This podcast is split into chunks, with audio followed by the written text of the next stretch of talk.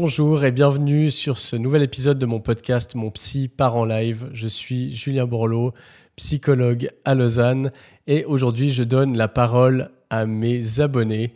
Euh, je fais ce podcast en live sur TikTok et euh, je propose à mes abonnés de me poser leurs questions euh, sur la santé mentale, sur le parcours de psy, sur comment choisir son psy, comment gérer l'anxiété, la dépression, comment arrêter de procrastiner, j'en passe. Alors, surtout, restez sur cet épisode. Je me réjouis de vous faire découvrir ces questions-réponses. Et puis, si vous, vous souhaitez participer, eh bien, n'hésitez pas à vous abonner à mon compte TikTok. Euh, vous tapez Julien Borloo, vous me trouverez. Et euh, régulièrement, je fais ce genre de live. Sur ce, bonne écoute. Comment s'en sortir de la procrastination? La procrastination, il peut y avoir plein de causes. Euh, ça peut très souvent être un problème de gestion de l'anxiété, c'est-à-dire que on a une tâche à faire, on a tout d'un coup de l'anxiété parce qu'on a peur qu'on ne réussisse pas la tâche, ou bien on ne sait pas comment s'y prendre, ou c'est une tâche qui nous fait peur. Et puis, ben, le fait de la remettre à plus tard, c'est une façon d'apaiser l'anxiété. Ça peut être aussi en lien avec l'estime de soi, parce que si on lie notre estime de, soi à nos performances, ben, en effet, toute tâche, toute situation de performance va être anxiogène et à nouveau, ben, on va de plus en plus la, mettre à plus tard. Alors, on peut travailler sur l'estime de soi, on peut travailler sur la gestion de l'anxiété pour que sur le moment où ça, ça augmente, on soit capable de l'apaiser et de se mettre à la tâche. Mais il y a aussi toutes les manières de travailler sur l'organisation. C'est-à-dire, ça va être plus facile de ne pas procrastiner si on sait clairement ce qu'on a à faire, quand on doit le faire, qu'on a l'espace euh, mental, temporel, les ressources pour le faire. Euh, ça, c'est toutes des choses qui vont améliorer euh, la, la, procrastination. Et donc, une fois qu'on combine le tout, eh bien, on peut vraiment faire des progrès là-dedans. Je vois beaucoup de TikTok sur la blessure d'abandon, mais aucune réponse concrète sur comment la guérir. Avez-vous des exercices pour ça? Alors déjà, moi je proposerais de bannir le mot blessure euh, lorsqu'on parle d'un événement psychique, parce que euh, c'est pas une blessure. Déjà, le fait de voir ça comme une blessure, on a l'impression qu'on a un truc qui est qui suppure, qui est infecté, qui fait mal. Euh, donc déjà d'enlever cette image-là. Euh, on peut parler euh, de, peut-être de sensibilité émotionnelle ou de, de sujets sensibles pour nous. Alors comment est-ce qu'on peut travailler la blessure ou la sensibilité à l'abandon? Eh bien, en devenant le parent dont on aurait eu besoin. Je m'explique. On va guérir la peur de l'abandon, qui est une peur généralement enfantine. C'est normal quand on est enfant d'avoir peur d'être abandonné parce que quand on est enfant, on ne peut pas se débrouiller seul, on ne peut pas survivre seul. Et donc, on a besoin de quelqu'un qui est là, qui est là pour nous nourrir, qui est là pour nous rassurer. Et puis en grandissant, si on a euh, un parent qui est adéquat, qui, qui, nous apporte tout ce dont on a besoin, eh bien petit à petit, on arrive à intérioriser ça et à s'auto-rassurer il y a des personnes qui n'ont malheureusement pas eu cette chance et donc qui ont un retard dans leur développement émotionnel, si on veut, à l'âge adulte. Donc, une fois qu'on est adulte, euh, il y a une euh, phrase de Richard Bandler, qui est un des fondateurs de la PNL, qui dit Il n'est jamais trop tard pour avoir une enfance heureuse. Et donc, euh, c'est important de faire ce qu'on appelle du reparentage. Et donc, en tant qu'adulte, quand on sent qu'on a ces douleurs en nous, euh, ces, émotions fortes qui s'activent quand on se sent abandonné, eh bien, d'imaginer que c'est pas nous en tant qu'adultes qui vivons ça, mais c'est nous en tant qu'enfants. Et de s'imaginer, nous, l'enfant, qui n'a pas été rassuré suffisamment, dont on n'a pas suffisamment pris soin, ou pas de la bonne manière. Et puis, imaginer qu'on parle à cet enfant-là, qu'on le prend dans nos bras, qu'on lui parle, qu'on lui dit ça va aller, je suis là, t'inquiète pas, euh, tout va bien, tu es aimé, je t'aime, je prends soin de toi, etc. Ça peut paraître un peu euh, loufoque comme exercice, mais plus on va le pratiquer, plus on va être capable de s'auto-rassurer et ensuite à nouveau de laisser s'apaiser simplement ses émotions. Schwabi, bonjour. Connaissez-vous l'approche du somatic experiencing? Alors oui, euh, je connais cette approche, j'y suis pas formé, j'ai lu euh, un bouquin là-dessus. Je trouve ça super intéressant. Le somatic experiencing, en fait, ça part euh, de l'observation des animaux. Les animaux, ils ne souffrent pas de stress post-traumatique. Vous savez pourquoi? Eh bien parce que quand une gazelle, par exemple, se fait courser par un lion, qu'elle se, eh ben, elle a peur quand elle voit le lion. Première réaction, elle va fuir. Et puis, des fois, elle se fait attraper. Euh, face au stress, on a trois réactions. Soit on fuit, soit on combat, soit on se fige. Donc d'abord, elle va fuir. Ensuite, elle va se faire attraper. Et puis, elle va se figer. Elle va faire la morte. Et puis des fois, ben, le lion, tout d'un coup, il doit partir. Et donc, ce figement, ben, c'est une stratégie de survie. Mais ce qu'on voit, c'est que une fois que le lion part et que la gazelle, si elle n'est pas morte, elle se lève, elle va commencer à trembler vraiment hyper fort pendant euh, quelques secondes ou quelques minutes. Et ça, c'est la façon de sortir du figement euh, et d'évacuer toutes les hormones du stress qui ont été accumulées. Et ça, ça permet d'évacuer justement ce stress. Ce qui va faire que l'animal ne va pas rester dans un stress post-traumatique car il a réussi à sortir du figement. Le somatic experiencing, ça part de là. Il considère que nos traumatismes en fait, si on est traumatisé, c'est qu'on n'a pas réussi à sortir du figement euh, lors d'un fort stress. Et donc, euh, l'idée du somatic experiencing, c'est d'aller rechercher les sensations, pas de travailler trop au niveau mental, mais d'aller vraiment chercher dans les sensations du corps pour permettre de retrouver euh, un sentiment d'action, de pouvoir sortir de notre figement, retrouver une activité et puis finalement sortir du traumatisme comme ça. Donc oui, moi je trouve ça euh, super intéressant comme approche en tout cas. Est-ce que le trouble cyclotimique est bien connu et diagnostiqué en Suisse? Alors je ne sais pas ce qu'il en est de la connaissance de ce trouble en Suisse. Euh, le trouble cyclotimique, c'est comme un trouble bipolaire, mais euh, de moins grande intensité. Donc le trouble bipolaire, c'est des, phases euh, de dépression qui s'alternent avec des phases qu'on appelle maniaques, c'est-à-dire on a une énorme activité, on a une fuite un peu dans les pensées, on est parfois logoréique, on va être débordé d'énergie. Et puis c'est des fluctuations comme ça qui sont qui peuvent être très violentes. Le trouble cyclotimique, c'est quelque chose qui va moins dans les extrêmes, euh, mais qui ressemble quand même à ça. Alors, est-ce qu'en Suisse on est expert là-dedans? J'en sais rien. Euh, je sais pas, je peux pas te répondre. Le trouble bipolaire, c'est un trouble qui met souvent longtemps à être diagnostiqué parce que bah justement, ça demande de voir plusieurs alternances de phases. Euh, ça demande de voir voilà, des dépressions. Souvent, bah, on va d'abord euh, diagnostiquer ça sous dépression, puis finalement, on voit tout d'un coup que ça s'améliore. Puis en fait, il faut plusieurs phases, donc ça peut prendre des années parfois pour diagnostiquer un trouble bipolaire. Euh, et c'est important de bien le diagnostiquer parce que eh ben, il y, a, y, a, des traitements finalement qui marchent assez bien pour réguler euh, l'humeur. Il y avait des traitements notamment au lithium. Et c'est vraiment quelque chose, il y a beaucoup de personnes maintenant qui arrivent très bien à vivre avec ce trouble-là. Alors, comment faire pour éviter que nos pensées nous impactent? Rumination, etc.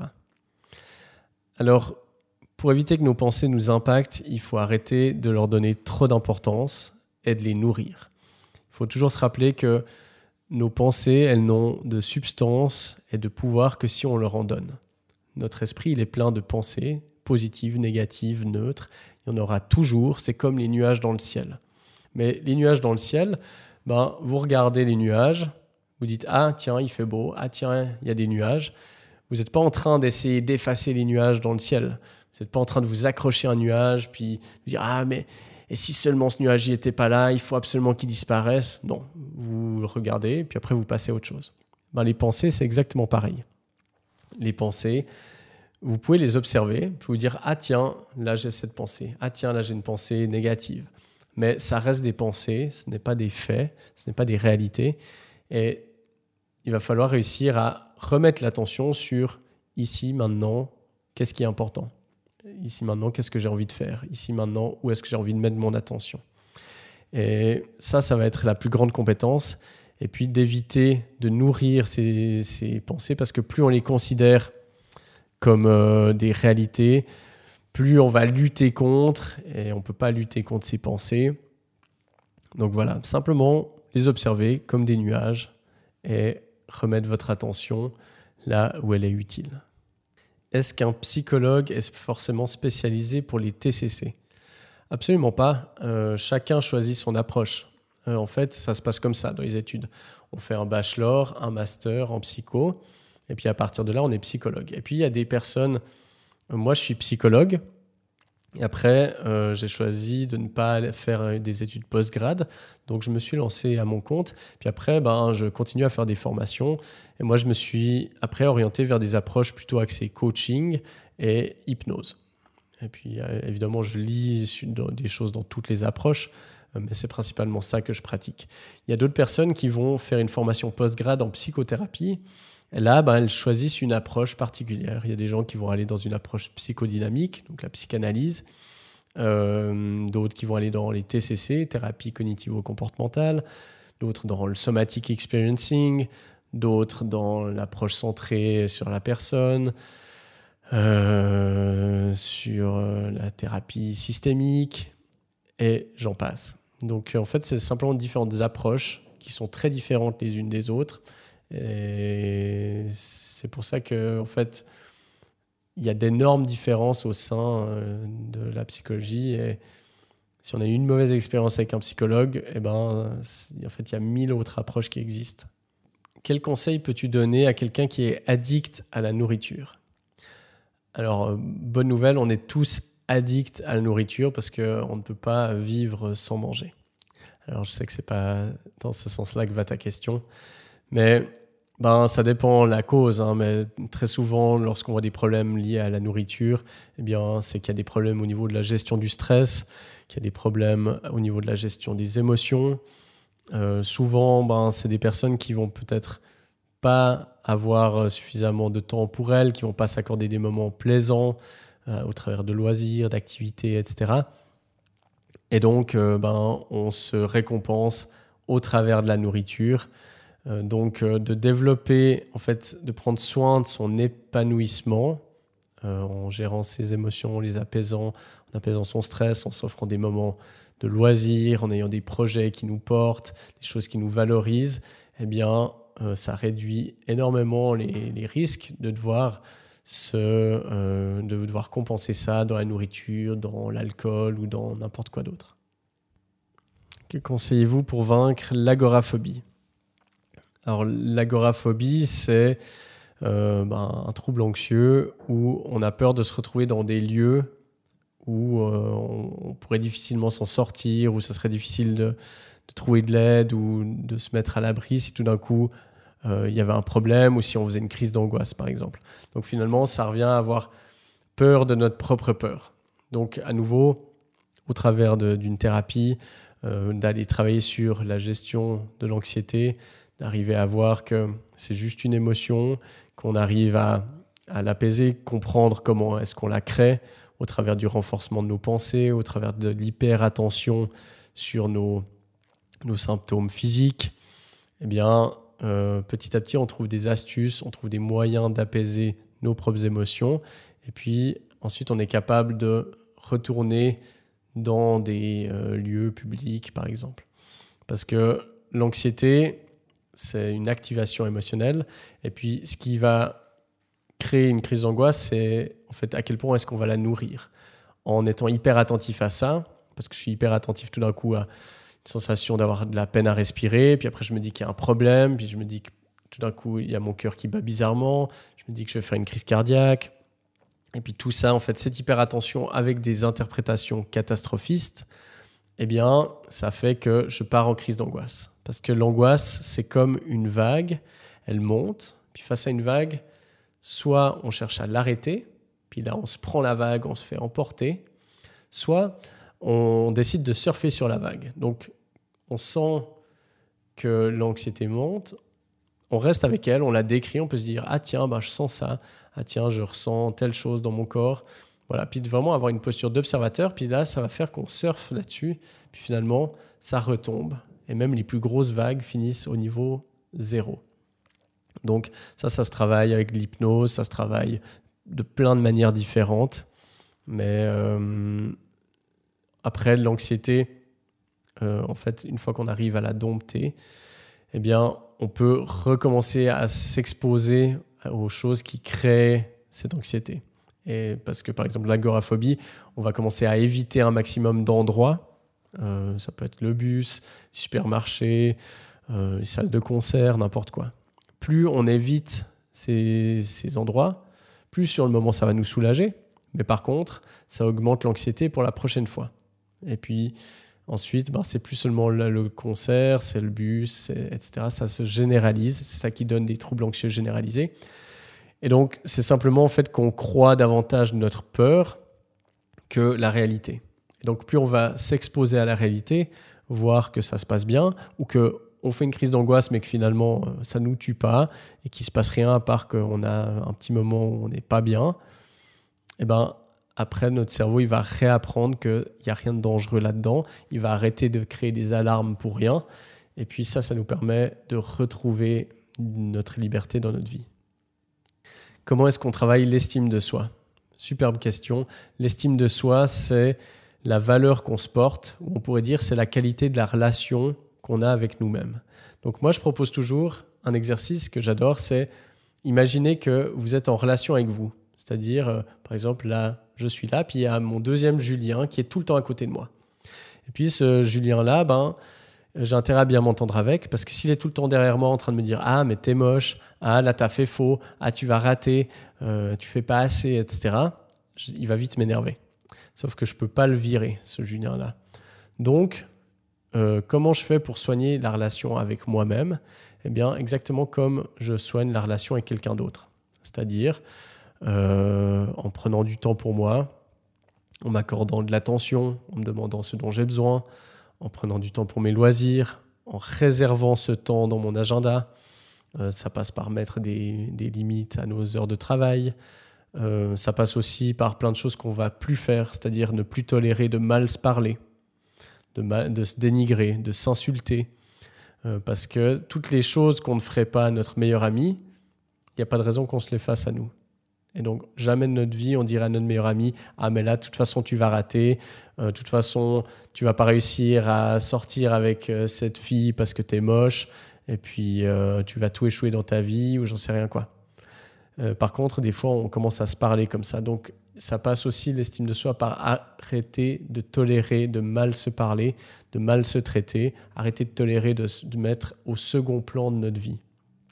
C'est-à-dire nous devons être le soleil de notre vie, puis ce qui tourne autour, c'est les, planètes qui tournent autour de ce soleil, c'est nos relations, notre relation de couple, euh, notre vie professionnelle, nos loisirs. Dès le moment où on est au second plan, c'est-à-dire que autre chose que nous devient le centre de gravité, c'est un problème. Donc, on travaille l'estime de soi en se mettant en priorité. Est-ce que c'est dur les études de psychologie? Bah, je pense que ça dépend aussi euh, des pays. Hein. les études sont très différentes d'un pays à l'autre. Euh, en Suisse, est-ce que moi j'ai trouvé dur? Pas spécialement. Après, bah, c'est toujours pareil. j'ai pas trouvé que c'était super dur parce que aussi j'ai travaillé régulièrement, j'étais à jour avec mes cours, je révisais, enfin je bossais ce qu'il fallait. après, ce que je reprochais un peu aux études de psycho en Suisse, c'était que c'était beaucoup d'appris par cœur.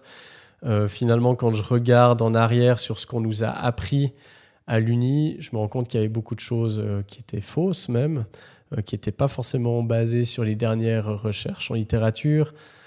Donc ça demande de déconstruire ça, puis surtout le gros reproche aux études, mais qu'on peut généraliser, je pense à toutes les études universitaires, c'est le manque de pratique. C'est-à-dire quand on sort des études de psycho, alors maintenant ils mettent de plus en plus de stages, mais on manque d'outils pratiques sur vraiment comment faire de la thérapie. Donc moi, j'ai vraiment dû euh, faire ça au travers des formations annexes, de formations après l'uni, et puis dans la pratique, évidemment. Bonsoir, dépressif.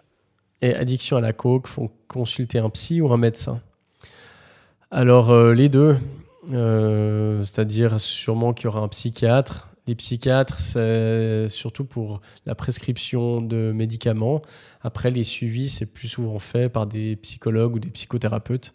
Les psychiatres font aussi des suivis. Donc, un psychiatre s'il y a besoin de, médication, puis autrement, je te conseille plutôt un psychologue, psychothérapeute pour un suivi euh, sur cette problématique.